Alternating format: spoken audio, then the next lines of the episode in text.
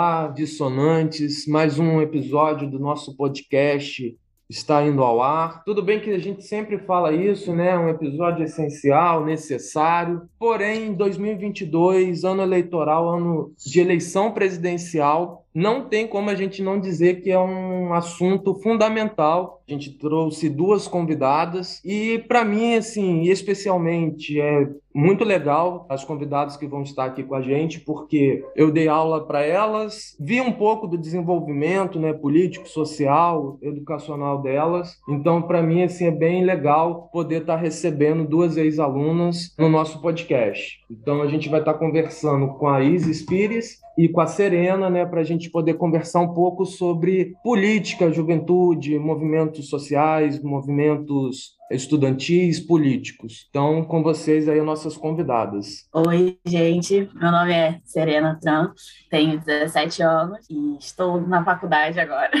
Estou cursando psicologia na UF e eu estudei no ensino médio junto com a Isis no CAP e tive aula com Claudinha no ativo. E eu acho que é isso a minha apresentação. Oi, gente. Eu sou a Isis. Como a Serena falou, a gente estudou junta nas duas escolas. No momento, eu estou fazendo pré-vestibular e pretendo cursar Direito, né? Ah, legal. Sejam bem-vindas aqui no nosso podcast. Esse aqui é o décimo episódio e a gente está muito feliz. Eu estou super empolgado para falar de movimentos estudantis, né? Porque no meu ensino médio eu participei dos movimentos estudantis lá em Macapá, né? E como já dizia um velho revolucionário aí, né? Ser jovem e não ser revolucionário é uma contradição genética. Então, assim, esse assunto aqui ele é essencial, né? Porque eu acho que os movimentos estudantis, quem pratica ele, sabe, é algo orgânico, porque faz parte da nossa natureza. Ainda mais assim, se a gente olhar para o mundo ao redor da gente, como é que tá as coisas agora aí, tá tudo muito obscuro, né? Então esse episódio aqui ele é legítimo, né? Então vamos ver no que vai dar. Eu gosto. Valeu. Fala, rapaziada. Bem-vindos de volta ao nosso novo episódio. É engraçado a gente falar assim, né? Trazer jovens para falar sobre política. Dá a sensação de que nós não somos mais jovens, né? Aliás, eu não sou mais jovem, né? Temos jovens aqui para conversar com eles sobre política. Movimento estudantil, política, juventude, é sempre importante falar, porque no decorrer das décadas parece que a juventude está sempre correndo atrás de um objetivo comum, né? Na década de 60, 70, 80, 90 e agora Novamente estamos conversando sobre isso. Barroso, Claudinho, Isis, Serena. Esse episódio do podcast, a gente estava aqui começando, o Claudinho falando, o Dan fazendo a introdução. E eu lembrei muito de uma pessoa que eu, o Barroso e o Claudinho conhecemos na faculdade, que foi o Carlos Eugênio Paz, o Clemente, que foi um dos líderes da LN. Infelizmente, ele faleceu há pouco tempo. Quem não conheceu o Clemente da LN, pode procurar na, na internet ou ver o, o documentário Cidadão Bollesen é uma figura importantíssima durante o período da ditadura militar. E a última conversa que eu tive com ele foi exatamente sobre o governo Bolsonaro, que eu falei com ele sobre esse momento em que estávamos vivendo, e ele falou: vivemos tempos sombrios, temos que fortalecer nossos jovens. Depois de alguns meses, veio a notícia do falecimento dele, infelizmente. Mas vamos lá, estou aqui para ouvir o, o que a juventude tem a falar desse momento político que vivemos.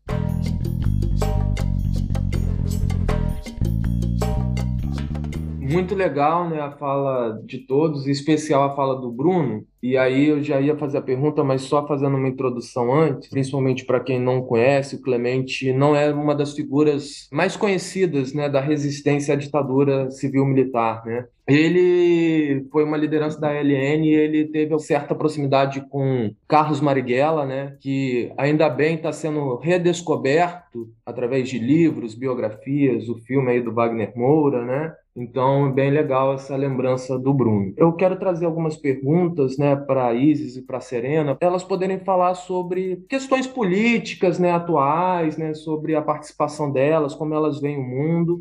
E aí, nesse sentido, a minha primeira pergunta, ainda bem, eu até coloquei na minha introdução, mas eu não falei, que elas falassem um pouco de qual movimento né, estudantil político, social que elas participaram, né, qual era o objetivo, como que elas entraram nesse movimento ou nos movimentos, né? Essa é a minha pergunta inicial. Eu acho que por conta do colégio que a gente frequentou, no ensino fundamental, ter isso, né, de discutir, de pensar, de ter um pensamento mais crítico, a gente sempre que foi meio interessada e quando a gente entrou no ensino médio, a nossa escola continha um grêmio estudantil que tratava não só de questões internas dos alunos, mas também das questões externas. Eu só consegui entrar no Grêmio no final do terceiro ano final de 2021. Por conta da pandemia também a gente acabou perdendo de viver muita coisa, acabou não vivendo muita coisa. O Grêmio estava sempre assim presente nas questões que estavam acontecendo ao nosso redor. Eu lembro que em 2019, quando teve todas aquelas pautas sobre os cortes na educação dos institutos federais, o Grêmio fez meio que uma plenária na quadra com os alunos, umas duas vezes, para ver de forma coletiva se nós íamos ou não aderir à greve que estavam anunciando, né? E quando teve as duas, três primeiras manifestações, o colégio, os alunos estavam em peso lá presentes, segurando a bandeira do CAP, e tal, se fazendo presente. É, assim, o CAP é um colégio que é muito engajado, né? Os próprios projetos trazem em si toda essa questão de pensar o mundo, pensar a política, pensar no outro, no próximo, e né, pensar as problemáticas da sociedade e tudo mais. Assim, o, o CAP sempre esteve, que nem Isis falou, presente, inclusive nas manifestações do ano passado também que tiveram, o CAP esteve lá, o CAP esteve junto aos movimentos com a logo do Grêmio na, nas bandeirinhas escrito fora Bolsonaro e tudo mais, nos encaminhou para seguir para esse lado de estar presente na, nos movimentos. Ano passado a gente também fez parte de um grupo jovem, que é a GARGE, que é o grupo jovem da Resistência Livre. A Isis teve aula de inglês com uma das diretoras da Resistência Livre e ela convidou a Isis para fazer parte da diretoria da GARGE. E aí a Isis me convidou e a gente entrou para esse movimento jovem, né, que não tem associação com nenhum partido político e tal, é só para questões sociais e pensar, né, também a gente participou de manifestações, a gente organizou movimentos sociais de tipo doação de roupa e essas coisas. Acredito que seja isso. Não sei se conta também, né? Se entra nesse meio, acho que a Serena acabou de esquecer.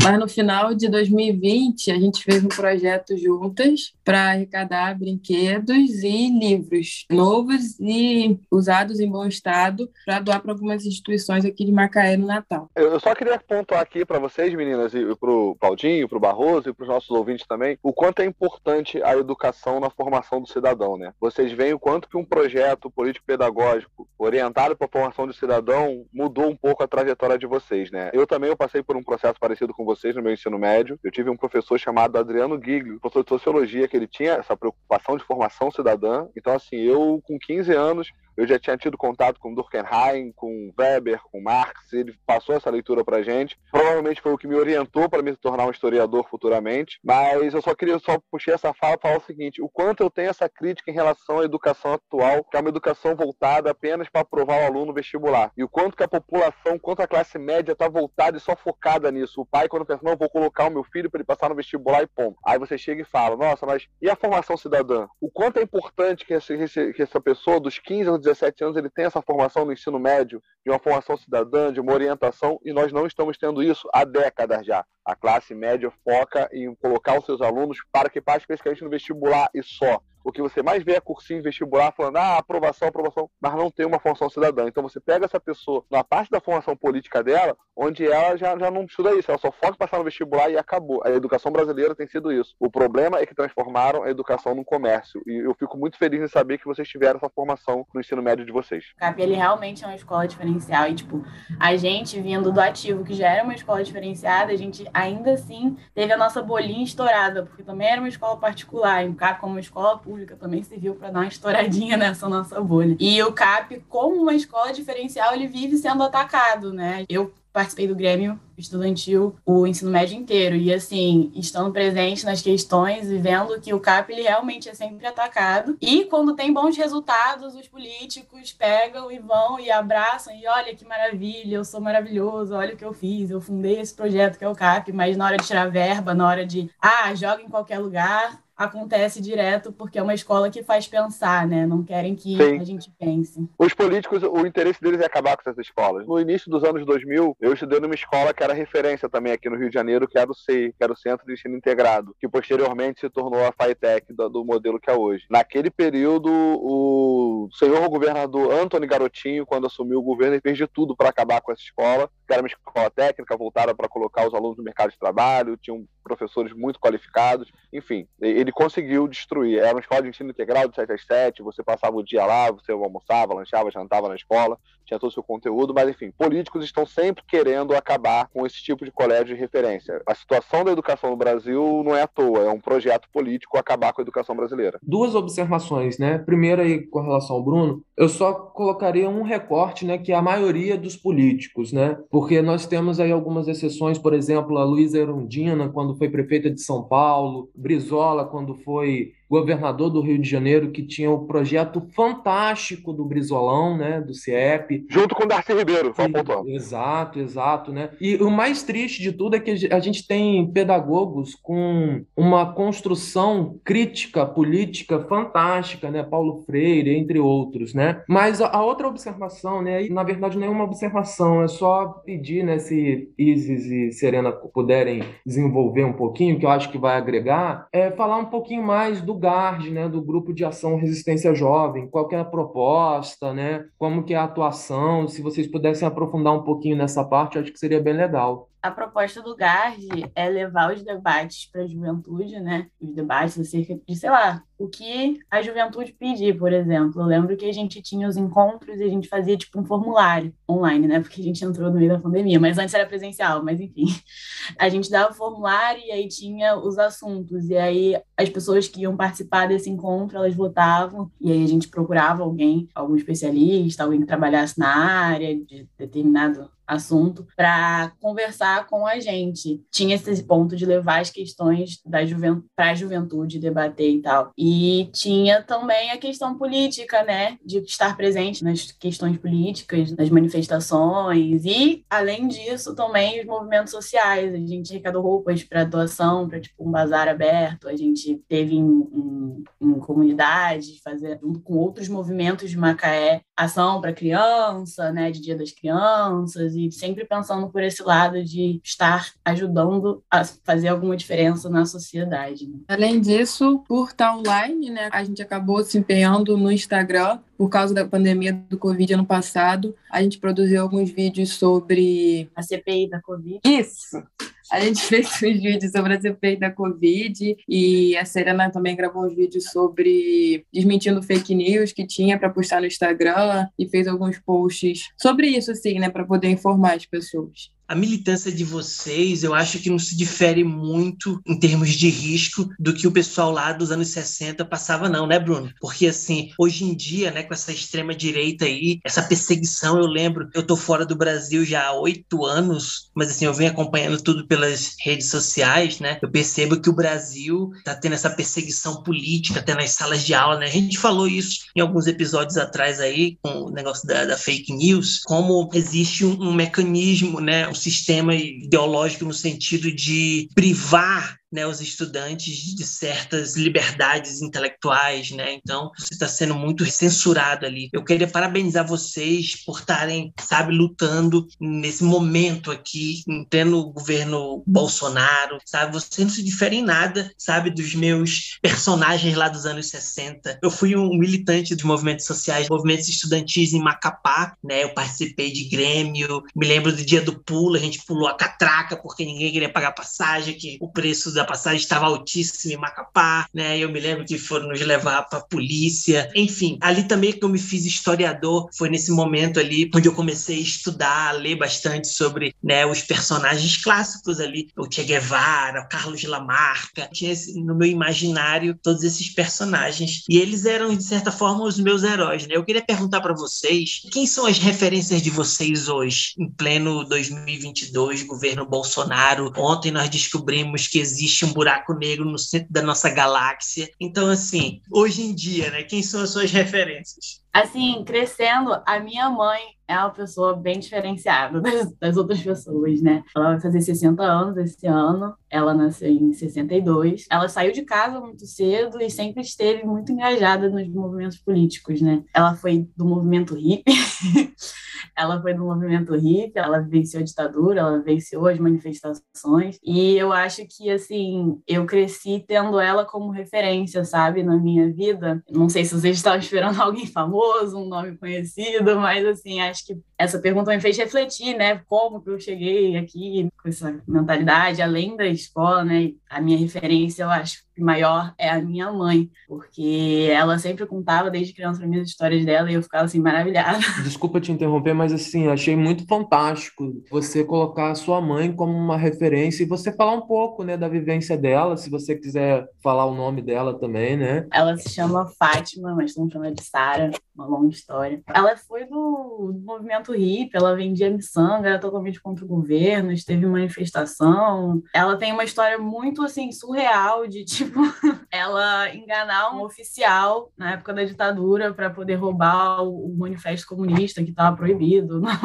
em Belo Horizonte. Então, assim, bem complicado. E ouvir essas histórias crescendo sempre trouxe muito para mim a questão de que a sociedade é muito injusta e preconceituosa. Então, eu sempre cresci tendo isso na minha mente, de tipo, tem algo de muito errado e eu não quero fazer parte disso, né? Então, assim, acho que quando eu penso em referência, não vem esses nomes grandes, vem as pessoas que estão perto de mim, sabe? As minhas irmãs, a minha mãe, pessoas que nem estão, tipo, tomando a bandeira, mas, tipo, estão ali fazendo alguma coisa e estão perto de mim e eu sinto mais impactada e me referencio mais nelas as, as minhas amizades, minhas professoras, professores. Mas, Serena, com essa história dentro de casa, não tem como ter um referencial externo, tem que ser a sua mãe mesmo. Pois é. É incrível, Maravilha, eu achei maravilhosa a sua resposta. Eu não estava esperando é o mais legítimo referência do que qualquer outra coisa, né? Porque a sua mãe é personagem viva desse. Eu imagino para vocês que cresceram no Rio de Janeiro, né, em Macaé, nessa região. Eu, eu, falo assim do Sudeste, né? Porque eu venho lá de Macapá. Então assim, vocês estão muito mais próximos dos personagens reais que circulam, os heróis do cotidiano. A sua mãe é uma delas, entendeu? Que maravilha. Muito obrigada, adorei sua resposta. Eu acho que depois dessa resposta serena, qualquer coisa que eu responder não vai chegar à altura. Mas eu tinha pensado nisso também, né? Qual eram as minhas referências? Eu fiquei pensando, nossa, eu acho que eu não tenho nenhum nome grande assim para falar. Eu acho que minha geração perdeu um pouco disso, desses grandes nomes que você falou. Eu acho que a gente não tem muito contato com a história e também esses personagens foram sendo problematizados com o passar do tempo, né? Foram vendo os dois lados. E aí eu pensei que as minhas referências foram os professores que passaram no meu caminho, na minha vida, e foram me ajudando a construir um pensamento, observar as ações deles, e é isso.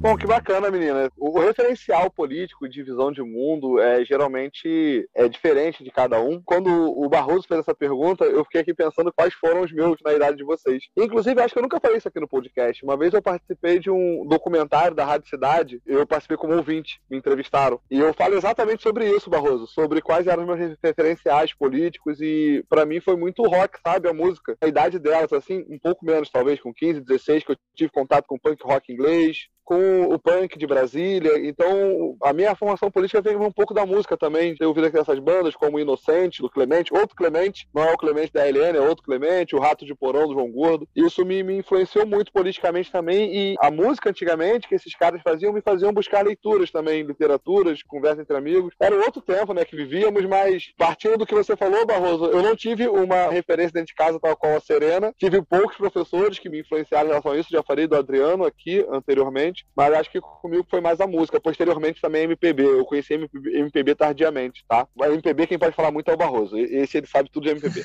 Maravilha, Isis. Obrigado. Olha só, adorei sua resposta, né? Assim, um salve à educação, porque é isso que eu acho também. Que eu acho que a educação hoje é a única solução para a gente fazer qualquer revolução. Eu tenho muitas críticas, por exemplo, Che Guevara. Eu lá nos meus 16 anos de idade, a gente tinha uma camisa do Che Guevara, sabe? Eu andava de sandália de couro, né? Aquelas coisas coloridas colorida, assim, meio hippie, com a camisa do Che Guevara, um símbolo comunista, né? Mas hoje em dia, na minha maturidade, eu tenho as minhas críticas. Eu sei que o Che Guevara era racista, homofóbico, mas assim, eu não posso tirar também o mérito dele, né? Ele pertence a uma época, ele pertence a um contexto histórico, uma mentalidade, né? Que hoje a gente tem críticas sobre isso. Mas assim, a gente também sabe da grandiosidade dele em outros aspectos, né? É uma discussão muito longa, mas eu gosto da ideia. É muito mais aqui, eu gosto de pensar nos heróis do cotidiano tá tudo ao nosso redor. É o meu professor, é a minha mãe, é o meu tio, é o cara lá do Instagram, sabe? Essa, essa geração de hoje, ela é uma geração com os pés no chão. É aqui diferente da minha. Eu idealizei demais, romantizei, sabe? Ouvia música e ficava romantizando. Imagina aquele cara se embalando lá numa rede, lá em Macapá, entendeu? Pensando desses episódios todos. Eu, quando eu cheguei no Rio de Janeiro a primeira vez, aí eu fiquei assim, oh, meu Deus.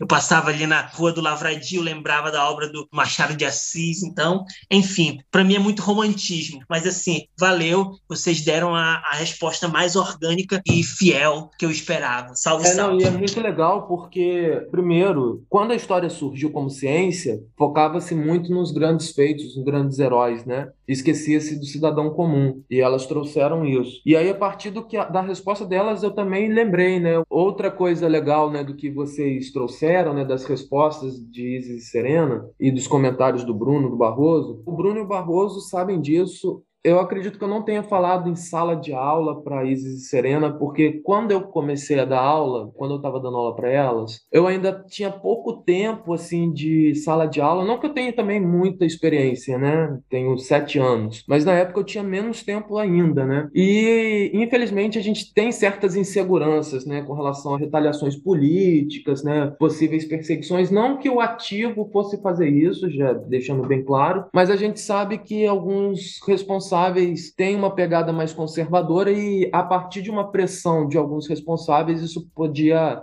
acarretar alguns fatores, né? Então, falta de experiência, de maturidade, né, de outros aspectos, talvez eu não tenha falado. Quando eu vi a pergunta do Barroso, eu comecei a pensar nos meus grandes heróis, né, vamos dizer assim, né, daquelas grandes pessoas que me inspiraram e tal. Gostava muito do Renato Russo, né, Cazuza. Na minha adolescência eu ouvia muito rock, né, principalmente rock nacional. Porém, eu tenho na minha família uma grande inspiração, né? Minha tia-avó, Mari Lourdes, ela fez parte, né, de movimentos políticos, sociais que lutaram contra a ditadura civil-militar no Brasil, ela teve que ser exilada, ela morou no Equador, ela morou em Cuba. Posteriormente, quando houve o início né, do processo de reabertura, anistia e tal, ela retornou. Ela conseguiu, né? E aqui, parênteses para os nossos ouvintes, aqui a gente está fazendo um relato histórico. Nesse cenário é importante, né? Apesar de possíveis críticas ou qualquer coisa, ela participou da fundação do PT, tem foto com Fidel Castro, aliás, tinha, né?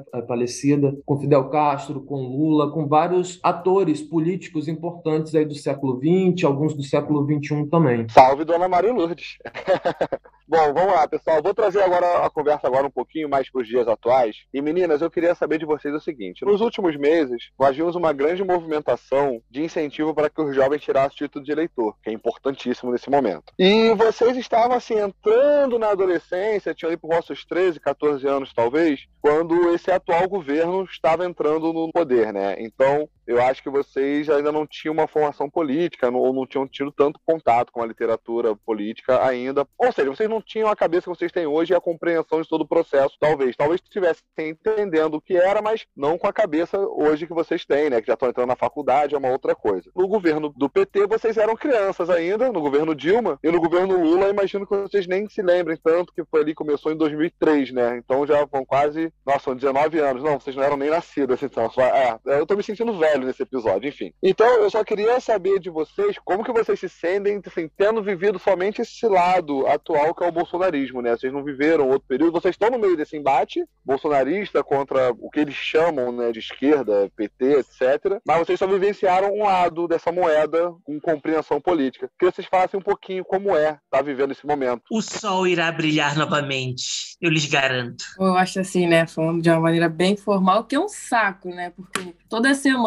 você entra na rede social, você abre um jornal, é um escândalo novo, é uma notícia ruim nova, é alguma coisa que eles fizeram diferente. E parece por ser sempre algo novo, algo novo, algo novo, algo ruim, novo, né? As coisas estão muito normalizadas, assim. Não sei se para mim, mas eu acho que um pouco, mas as pessoas ao meu redor, da minha idade, tá meio que normalizado, as pessoas não veem nada ah, é história, é falando isso, as coisas meio que passam no ouvido, porque é tanta notícia ruim o tempo inteiro que as pessoas já até esqueceram, assim, de ver, de olhar, de realmente se preocupar. Minhas memórias mais claras de política são a partir do golpe da Dilma, né? Que eu lembro que meus irmãos foram pra manifestação para derrubar ela. E, tipo, eu, como criança, eu devia ter o quê? Nem lembro quantos anos eu tinha. Acho que eu tinha 11, 10 não sei.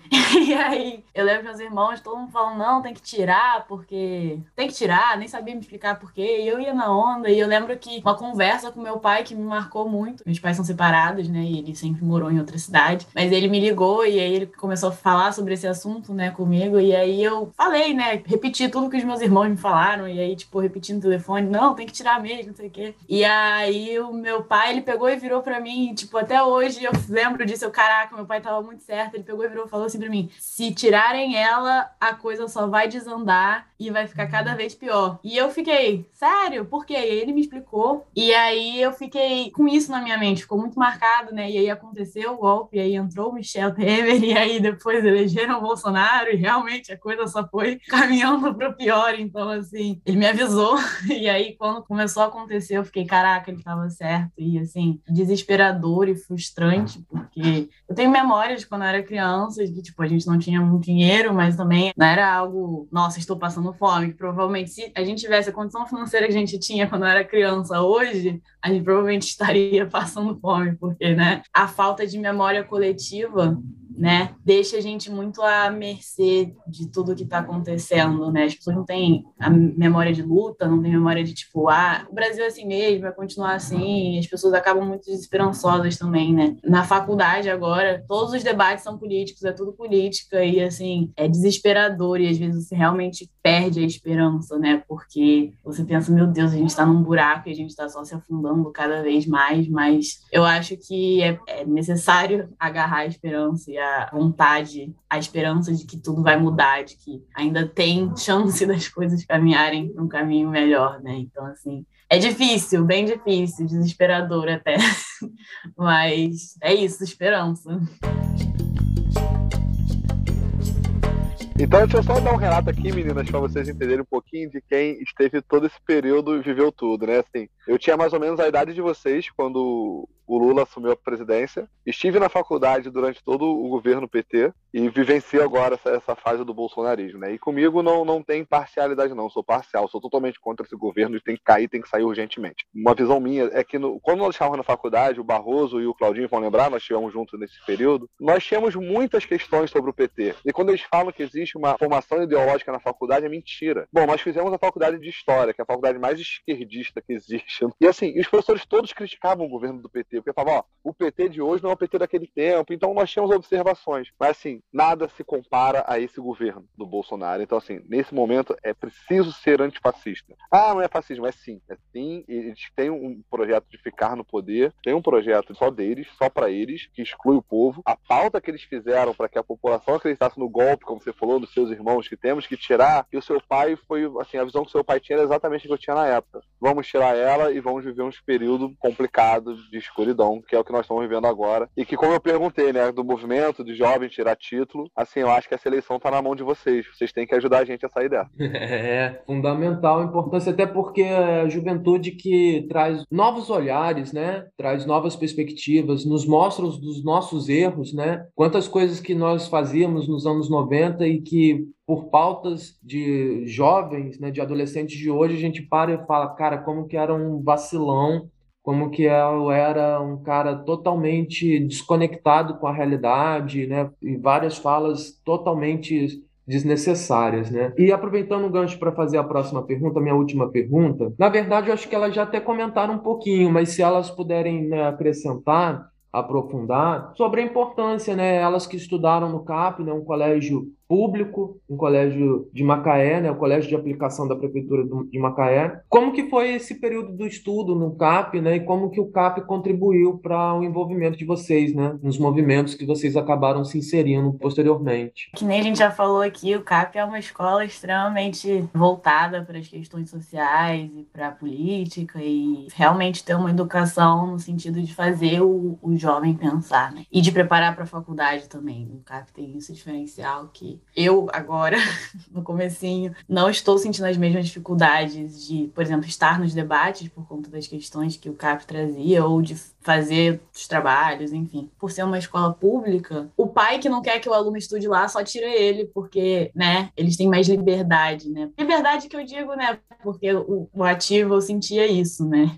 Fazer uma crítica aqui, né? Os responsáveis, eles pagam, então eles falam, tô pagando, não quero que meu filho estude isso, porque tem uma posição mais conservadora, eu não quero que ele fale sobre isso. Não que o ativo, né, sempre ceda isso, mas eu acho que é uma questão mais difícil do que o CAP. O CAP, por ele ser uma escola pública e você tem que fazer uma prova para entrar, tem mais essa liberdade de tipo, eu vou trazer questão, sim, eu vou falar sobre LGBT, eu vou falar sobre o racismo, vou falar sobre o feminismo.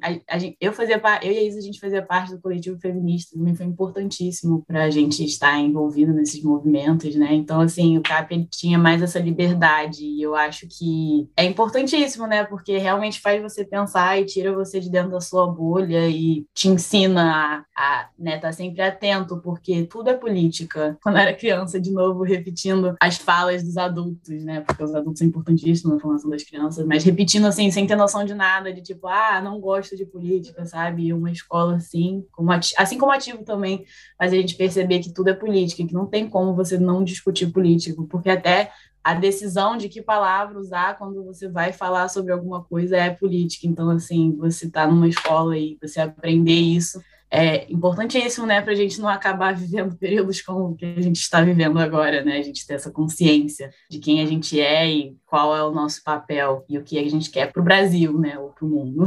Serena, uma pergunta só pegando esse gancho aqui, tu ainda politiza dentro do departamento lá de psicologia? É um ambiente para ti propício para falar de política ou é diferente? Como é que é isso, essa experiência? Não, meu Deus, é assim, eu percebi como que é uma cidade pequena quando eu tô em Niterói, né? Eu vim para cá para Niterói, assim, é tudo, é tudo política, é tudo. Todas as minhas a UF, assim, eu tô encantada, eu me descobri, achei o meu lugar. A UF é, assim, um lugar de política, cara. Todas as nossas disciplinas discutem uma psicologia que não é signatária das opressões, uma psicologia que faz parte de tentar sair disso, né? Uma psicologia, a gente pensa outros tipos de feminismo, outros tipos de luta contra o racismo, outras vias políticas. A questão do capacitismo, meu Deus, eu cheguei e foi tipo assim, eu na minha insignificância lá em Macaé, tava fazendo bastante coisa. Não que eu não tenha feito, mas assim, quando eu cheguei aqui foi assim um choque, meu Deus, é para todo canto, é gente distribuindo adesivo, o meu fichário já tá cheio de adesivo, é gente pedindo uma assinatura para baixo assinado, que a gente não tem a questão do passe livre, tem gente que não tem como pagar 12, 18 reais para vir, sei lá de onde estudar. Então, assim, toda hora a gente entrando na sala de aula, aluno entrando na sala de aula e falando, trazendo um debate, ah, a gente vai estar em tal lugar, tal hora, discutindo isso, a gente vai fazer uma assembleia, o, o vereador vai vir, tal vereador vai vir. Então, assim, totalmente aberto, menos para Bolsonaro. Pessoas adeptas do bolsonarismo não é aberto, a gente não aceita. a gente não aceita, a gente nem debate, a gente deixa a pessoa falando sozinha. Não tem diálogo com essa gente. Não tem, não tem. Mas a gente está sempre debatendo, sempre pensando, criticando também. A gente, a minha opção de voto é o PT, mas assim, sempre criticando, sempre tendo em mente que não é o que a gente quer para sempre, né? É, tipo, a, a, intenção é mudar como que a política no Brasil se faz, né? Porque é uma questão que é complicada, é bem difícil, mas a gente está sempre debatendo né, a mudança, né, mudar tudo, desconstruir essas bases que nos trazem para o momento atual, né? Só complementando o que o Barroso falou, tem aquela frase, né, tem duas pessoas numa mesa e um fascista assistente, então são três fascistas. Não tem diálogo com essa gente. Complementando até um pouquinho a pergunta do Barroso e a resposta já deram, é, eu gostaria de saber um pouquinho de vocês, a visão que vocês têm em relação político de outros jovens, né? Nesse período, vocês veem um grande número de jovens assim adeptos ao bolsonarismo ainda, ou vocês acham assim, da minha geração, do meu meio, eu consigo ter essa percepção. Da geração de vocês, eu não consigo ver tanto. Como está hoje é, é, essa porcentagem? É meio a meio? Ou já tem muito jovem que não adere? Como é? Realmente eu não tenho essa noção, eu queria que vocês façam um pouquinho. Eu fiquei pensando sobre isso essa semana, fiz uma sondagem assim, e eu parei para pensar que, da minha idade, eu não conheço nenhum jovem que seja bolsonarista mesmo. Eu acho que jovem você não tem, dizer, no meu meio, assim, né? Eu não vejo gente da nossa idade defendendo o Bolsonaro com unhas e dentes. Mas não quer dizer também que as pessoas repudiem ele, né? Eu acho que a gente tem algo que eu também acho perigoso, né? Não tão extremo quanto ser a favor, mas é porque as pessoas são neutras, as pessoas estão completamente apáticas. As pessoas pensam, ah, política é tudo ladrão, não quero envolver com política, não gosto de política, não quero saber disso. Como se a política não permeasse a vida deles, né? Que, vai mudar o quê? Qual vai ser o presidente na sua vida? Umas coisas meio que você pensa, como assim? E aí eu acho que as coisas estão meio divididas, assim, entre os apáticos e as pessoas que abobinam o governo e vão fazer de tudo para que ele não continue lá. Mas eu acho que bolsonaristas mesmo, jovens, eu não vejo, não vejo. Eu também não, no meu meio, nas pessoas que eu sigo, nas redes sociais, não vejo pessoas adeptas ao bolsonarismo na minha idade. Mas eu acho que nas pessoas da minha idade tem uma coisa muito perigosa, além dessa questão de ser neutro, na questão de ir com a massa, num sentido de, tipo, não saber o que tá acontecendo de fato. Viu uma notícia no, no Twitter, viu uma notícia no Instagram e, tipo, é isso, tomou como verdade e não sabe se aprofundar no assunto e escolhe falar sobre o assunto que ela não está aprofundada. Então eu acho isso muito perigoso, porque mesmo que não seja adepta do bolsonarismo, não, não desenvolve críticas, né? Não traz questões que são importantes, não aprofunda no debate. Então só vai com a massa e isso é extremamente perigoso, porque quem domina a massa faz o que quiser com ela. Então, assim, eu acho isso muito perigoso. São poucas as pessoas que realmente procuram saber o que está acontecendo e se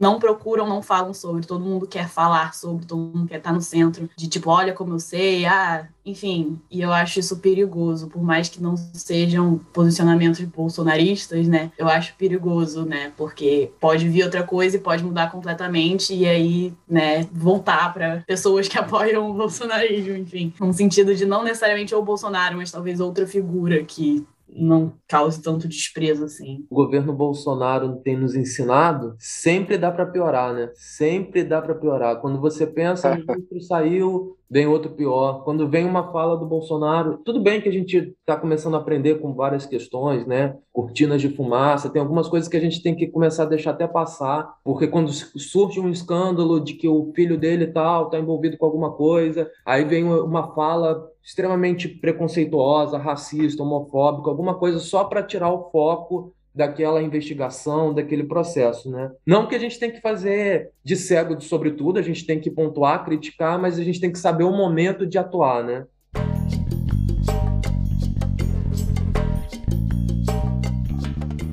Meninas, deixa eu fazer a minha última pergunta para vocês. Eu sou diretor de teatro, né? eu tenho formação em história, estudei junto com o Claudinho e com o Bruno, mas também eu estudei teatro e hoje eu moro aqui na África do Sul, ainda continuo sendo professor de teatro e diretor de teatro. Então, assim, eu gosto da essência, sabe? Então, as minhas perguntas são muito pessoais para vocês, claro, relacionado ao tema aqui. Então, assim, vocês já deram várias pistas aí, né, de como o Brasil e o mundo anda torto. Nada anda bem das pernas e o ser humano não anda bem da cabeça. Só por isso, né, a gente tem várias razões aí para lutar, para escolher um movimento ou uma causa e se empenhar por ela. Mas eu gostaria de perguntar para vocês, o que motiva vocês, o que faz vocês hoje, aqui em 2022, maio, né, dia 14, né, eu tenho uma filha de seis meses, hoje ela tomou uma vacinazinha, quase eu chorei, tadinha dela. O que motiva vocês a lutarem e qual a causa que mais deixa vocês inquieta? Tem medo de soar um pouco patético, muito idealista, né, por a gente ser jovem, mais nova, mas é acreditar que realmente as coisas podem mudar e melhorar e a gente viver numa sociedade, num Brasil melhor, igualitário para todos. Saber que a gente não vai ser as grandes agentes de mudança, que nem tudo vai ser resolvido no estalar de dedos ou talvez uma grande revolução, mas saber que as coisas acontecem com passos de formiguinha, né? Você pode ver durante a ditadura militar, os movimentos abolicionistas, que nada acontece de uma hora para outra, mas são pequenas coisinhas que movem a engrenagem para que ela possa mudar, né? Realmente. O que me chama a atenção, assim, é o movimento feminista por identificação. No passado, a gente fez um trabalho sobre a demarcação das terras indígenas, que eu acho que é um tema que não tem muita luz sobre, que a gente não estuda muito, vê as coisas de uma forma muito superficial ou distante da gente, como, sei lá, se fosse uma sociedade à parte, uma coisa à parte, e não como se fosse o nosso próprio país, dos nossos conterrâneos, né, dizendo assim. E aí, algo que do ano passado para cá tem me interessado mais, e também os movimentos negros, movimentos antirracistas, e acho que é isso. O que me motiva, que nem eles falou, é tipo esperança de que tudo vai mudar e a sociedade vai mudar. Mas além disso, é tipo sei lá, acho que uma questão de pensar mais no outro, sabe? O Emicida, no documentário dele, ele fala: eu não posso querer liberdade para mim e não querer para o outro, então eu tenho que querer para todo mundo, para mulheres, para pessoas LGBTs, para pessoas negras e povos originários, enfim. E eu acho que é isso, eu acho que as pessoas têm que ter direito à vida. É isso, liberdade para todo mundo, que é o que eu acho que me motiva. Enquanto a gente não tiver liberdade para todos, não vai ter paz, né? Eu penso que num sistema capitalista essa liberdade ela não exista. e é isso.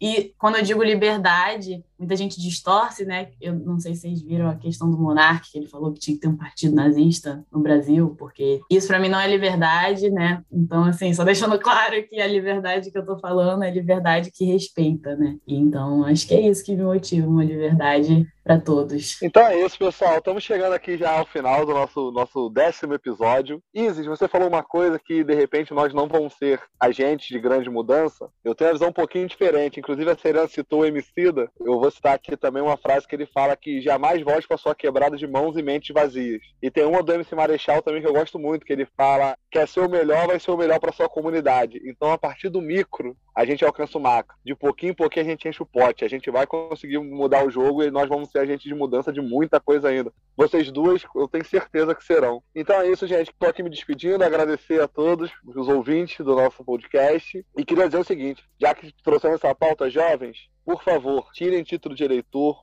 votem, que vocês são a nossa esperança e os agentes de mudança desse cenário que estamos vivendo, porque a cadela do fascismo está sempre no cio. Um abraço. Gente, o Bruno me deixou super velho, eu me senti um vovô agora. Mas enfim.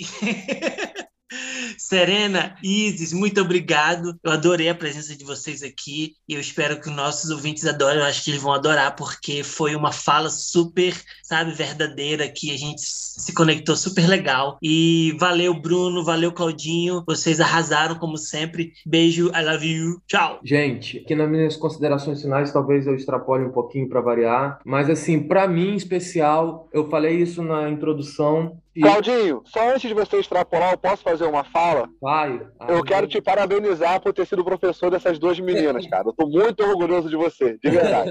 E olha, cara, então, na minha fala final, uma das coisas que eu ia falar, eu, no início da minha carreira como professor, eu estava num período extremamente pessimista, sabe? Talvez o impacto ali do final, do como foi o, o final dessa primeira fase PT, né? Esperamos que, independente de críticas que nós possamos ter, atuações que, porventura, depois a gente tenha, eu acho que no cenário atual, a gente precisa de um novo governo PT, de uma nova era PT, porque, é, para mim, o único que consegue derrotar o Bolsonaro e o bolsonarismo nesse momento é o Lula, é o PT, com todas as ressalvas que a gente possa ter. E naquele momento eu estava muito pessimista e algumas vezes talvez eu possa ter, para algumas turmas, ter me transparecido extremamente pessimista e ter falado talvez até coisas que eu não deveria falar como um professor até, né, de que não via mudanças no curto, médio prazo, né, mudanças positivas, né, mas, assim, sonhar é preciso, né? É, a partir dos sonhos, e a juventude é muito importante. Serena, Isis e outros alunos e alunas que eu tenho, alguns até ouvem de vez em quando o meu podcast, nosso podcast. Vocês me inspiram demais, vocês não sabem como que vocês são uma renovação na minha profissão e na minha luta enquanto professor. E, como eu ia falando, né, para mim, assim, esse talvez tenha sido o episódio mais importante, mais emocionante para mim, porque desde quando a gente pensou no podcast, eu estava pensando em convidar em especial vocês, porque eu sabia que vocês tinham participado é, de movimentos e eu acho que a gente precisa dar voz à juventude. A gente tem a tendência de silenciar a juventude. Então, acho que é muito importante para mim. E para encerrar, só queria talvez um clichêzão aí, né? Mas como a gente vive num período também de apropriações, pegando aí o V de Vingança, né, que foi apropriado por elementos aí conservadores também, né? Logo no início do filme tem uma fala muito importante, né, da personagem da Natalie Portman, que ela fala assim, né? Um homem pode morrer, lutar, falhar e até mesmo ser esquecido, mas sua ideia pode modificar o mundo mesmo tendo passado 400 anos. Ainda que nossa integridade valesse pouco, era tudo o que tínhamos. Então é isso que eu deixo aí pra gente aí pro nosso final. Gostaria de agradecer o Claudinho pelo convite. Quando ele me convidou, fiquei muito feliz, me sentindo muito, sei lá, grata, mas ao mesmo tempo fiquei muito nervosa, fiquei pensando, meu Deus, eu não souber o que falar. E se eu não falar direito? E se